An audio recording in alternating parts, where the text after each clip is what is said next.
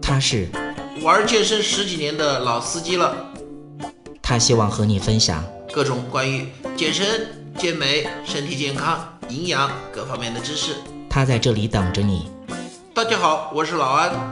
您现在收听到的是健人谈，我是健人安。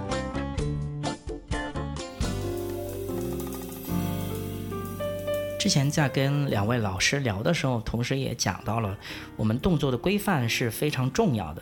其实我之前也听子然哥跟我聊过这样的话题，就是说，其实对于动作规范这一块的话，力量训练和团课其实是非常之重要的。我想问一下，针对这两点的话，呃，您觉得为什么那么重要？是如何的重要呢？因为我们的每一个运动其实都是有自己的一些运动原理的。我们不管在团课还是在我们平时的力量训练中，都有其规范性。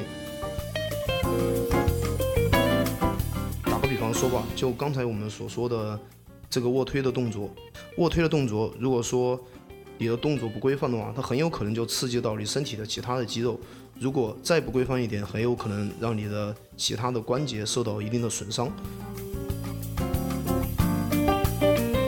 在团课里面看的话，我们也有同样的一些问题，比如说我们的单车，我们单车骑行的时候，有时候我们的我们的一些会员会把自己的身体的幅度动得非常大非常大，然后脖子跟头摇得非常大，这样的话对我们的颈椎、腰椎其实都是有一定的损害和一定的风险的。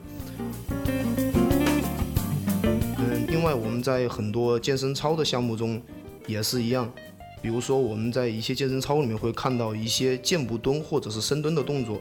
如果说你的动作不规范的话，嗯，打个比方说，你深蹲的时候身体是前倾的，而且有往前栽倒的那种那种迹象的话，那样对你的腰部、对你的整个脊椎都是很不好。如果您喜欢我们的节目，也非常乐意与我们交流互动。请您直接微信搜索“龙易健身酷站”即可进行互动。